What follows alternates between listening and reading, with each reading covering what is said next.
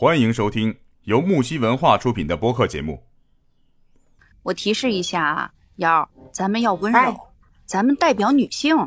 知道吧？对，这个这个男性咖啊，啡说的，对、嗯他已经用他自己的失败的经历，对吧？证明了他引号的强势，咱们不得放过人家吗？咱们要温柔。所以我是说也没有什么别人啊，咱们就就就聊呗。嗯，啊，就是我会，我温柔一点哈，我温柔一点。好的，好的，好的。怎么样，南波，你还满意吧？我们俩对你这么温柔，嗯、我是没关系，可以尽情的在啥，我已经经历过这些事情，所以我现在我感觉比较坦然了，敞开了问都行，都可以。是你坦然吧，因为其实你应该剖析你自己，你曾经的幼稚稚嫩造成了失败的情感，然后现在还在这儿拿个小本本上写着，哎呀，那是我刻骨铭心的一段儿，哎呀，我们 我们那个什么感动的鼻涕都出来了，其实是这样的啊，是这样的。啊，就是我觉得男人吧，就是你不经历几段这种感情，他是不会成长的。就我自身而言，就是尤其男生啊，他本身他的心智啊，包括他思考问题的一种方式，他就会跟女生不太一样，是有有有有不一样的地方的。然后他如果没有去感受到这个情感中的一些刺激啊，包括一些就是他的一些责任也好，他应应该做的一些事情，就是他的一些呃作为男生来说应该承担的一些东西也好，就是如果他不感知到的话，我觉得这个男人是不会成长的。尤其所谓的这种责任和这种，我觉得从从这个谈恋爱的这个过程中啊，就是男生的这个责任心啊，包括各方面，我觉得应该会有一些变化，是不一样的。尤其对这个社会的这个理解也不一样。就是他如果不谈感情的话，就是不经历这么几段一一两段或者什么，就就自己投入进去的这种感情的话，如果不经历的话，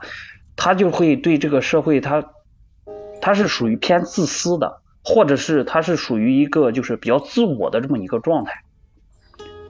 只有在这个他看到了女生可能温柔的一面，包括女生没有给别人展示，只给他自己展示的这么一些方面，甚至就是跟女生相处的这个过程中，他理所当然的会觉得有些事情，比打比方说。拿个包啊或者什么，虽然很小的一些细节哈、啊，觉得觉得女生是矫情，但是有些时候真的有些时候女生可不是矫情，你包括女生的身体确实有些时候不太舒服啊，什么各方面一些问题。如果如果女男生不去不去经历这些，他他不会想到哦还会这样，还会那样，还会真的不舒服，还会真的呃会会觉得他是矫情，或者觉得他是怎么怎么地，但实际上有些时候真的不是这样的，男生女生还是不一样的。所以在这个社会中充当的这个角色也是不一样。南波，能问个问题吗？嗯，随便吧。嗯，你一共有几段感情啊？我刚才增加了嘿嘿嘿，不想说也可以的。嗯，应该算是三四段吧。那你现在有没有觉得印象回想起来，或者是说说起来的时候，依旧美好大于，嗯，就是一些小摩擦、小矛盾？那肯定的，因为我这个人本身就是比较乐观一点的，就是嗯我会记住两个人在一起之间的美好的事情，哪怕分手了，我是会记住好的事情，可能最后闹得并不太愉快，但是我觉得就是我更偏向于去记这些喜开心的事情，而不是去记着说整天这个人就是 怎么对我不好，怎么啥的？我认为啊，我这个我认为两个人在一起的时候都是为了对方好的，这是我自己的一个世界观吧，算是一个一个观念，自己的一个观念啊。但是我不排除有很多人在这个相处的过程中，他们会出现一些，就是，嗯，就是比如说，他觉得这段感情特别的痛苦，或者是特别的一些郁闷，或者是怎么怎么样的。但是我觉得会有那样的事情，因为你用心了嘛，毕竟你用心做了，用心去相处了，然后会得到一个可能跟你想象不到的一个结果，就不一样的结果，然后就会导致你会有一些心理上的一些变化。但是实际上，我觉得在真正相处来说的话，嗯，我还是开心的，因为如果真的不开心，嗯我可能这段感情也不会延续那么长时间。嗯嗯嗯，嗯说明还是一个很重情，而且在嗯、每一段感情的交往当中都是用了心，嗯、也都是很怎么说呢？很希望能有一个很圆满的呃结局的，对吧？嗯，但是呢，呃，事事还都不能完全受我们的掌控，嗯，对，还都是在变化当中的。我们欢迎一下马里奥。欢迎欢迎，哦，谢谢谢谢谢谢谢谢，终于又来了一个男人。我听得好入迷哦。终于终于又来个男播解救我一下。解救谈不上，怎么能是解救呢？就是来感受一下，嗯，再聊两性话题是吧？对啊，聊一聊你有没有一段刻骨铭心的感情？哎呀，我觉得吧，就是聊两性话题，其实我是最没有资格参与的。我我给大家说一下我的亲身经历吧，就是我已经三十五岁了，就是对于一个能活到七十岁的人来说，我可能就是肚脐眼儿以下已经埋到土里了。但是，我虽然说在我二十三岁、二十四岁的时候就结婚了，但是我到现在为止已经分居近四年了，就是我现在是处在是处在已婚单身状态，嗯，能能理解吗？这个状态我觉得还是就是我可以理解，但是还是我觉得还是比较奇妙的一个状态。呃，谈不上奇妙，就是比如我我可能闲的时候比较爱刷一些短视频嘛，可能就是现在嗯。短视频网络平台比较多，然后呃可能刷到一些他们有一些剧本啊，就会专门嗯专门描述到或写掉写到这个关于哎男女朋友之间的或者夫妻两口子这样的，就是嗯看到他们的一些，虽然说知道他们的是剧本写出来的、演出来的，但是就是会很甜蜜，有时候会很羡慕。对于我自己来说，就我有孩子，我孩子已经上小学三年级了，但是对于我来说，我和我和我孩子和我媳妇儿是完全分开住的。就是嗯虽然说我做做这个，平时白天上班嘛，晚上有时候自己可能会录一录东西，但是嗯，我完全没有那种状态。就是对于我来说，我看到短视频所有内容来说，只有羡慕。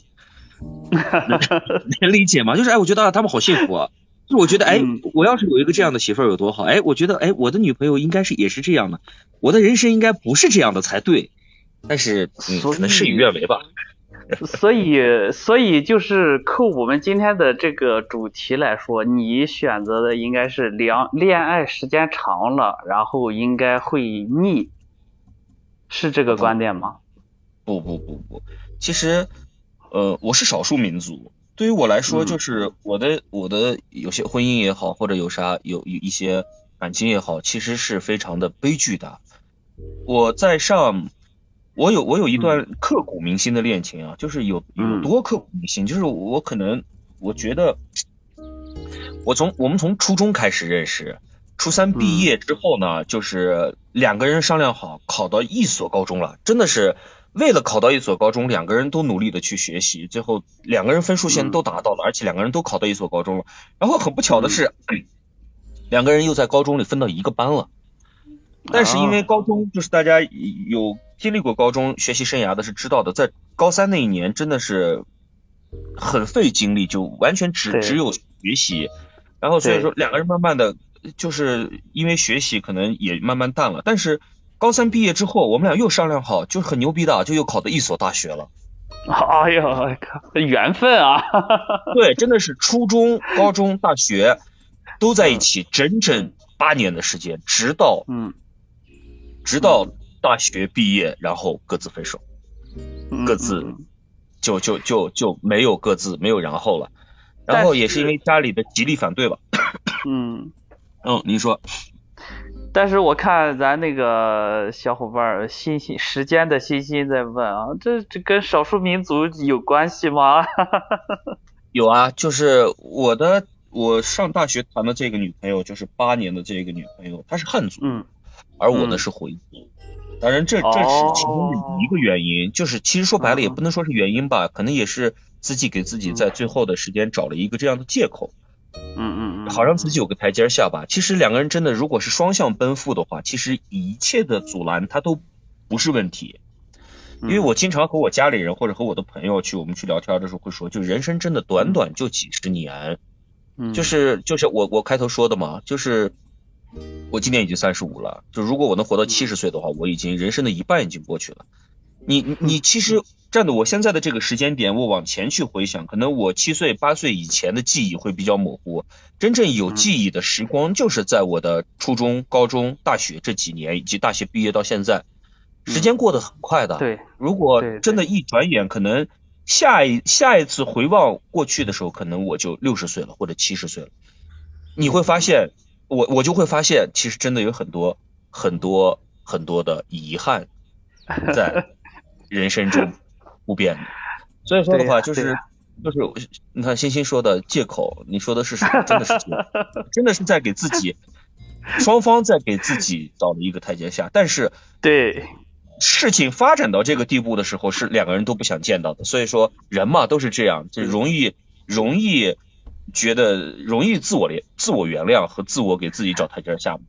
我觉得可能欣欣也是有点纠结纠结这个问题，所以我觉得欣欣不用纠结了。刚才那个我们那个马里奥也说了嘛，他最后实在没办法了，找了这么一个借口，真的也是逼的不行了，最后还是分了，也没办法是吗？可能也不是说简简单单一个理由就就是就导致分手的。对，然后它它是有很多的呃原因在里面，但是其实现在回想起来，这些原因真的都是借口。你不能光是喝男人，对吧？他你 也你也得喝女人，就是它是一个双向奔赴的过程。是的，女生就是很容易愤愤不平。但是我觉得这个这种情感中的一种一种一种就是不确定性，确实还是存在的。就是当然除了男生一方面啊，男生不确定性也有女生不确定性，都有都有。我觉得本身两个人在一起呢就很不容易，所以能在一起真的是要好好珍惜。那只那那那个那马里奥又又想又又借刚才那个那个也是欣欣提的这个问题啊，那为啥分居嘞？嗯，这就是我聊到这个关于民族的问题吧。就是大学毕业之后分手了，分手之后呢，我就一直是单身。真的，这个分手用了我整整三年到四年的时间，才慢慢的走出这个分手的影响。就是我不愿意去接触任何的社交圈，除了可能我的一些发小关系特别好的铁哥们以外，我没有任何的社交圈了。我可能真的是整个人就像现在说的话就是 emo 了，但是对于当时的来说，就是整个人是属于抑郁了。嗯嗯因为回族家庭就是少数民族家庭，不知道你们了解不？是嗯特别主观上提倡早婚早育的，这就是你们应该能看到好多我少数民族，对他们十七八岁就有孩子了，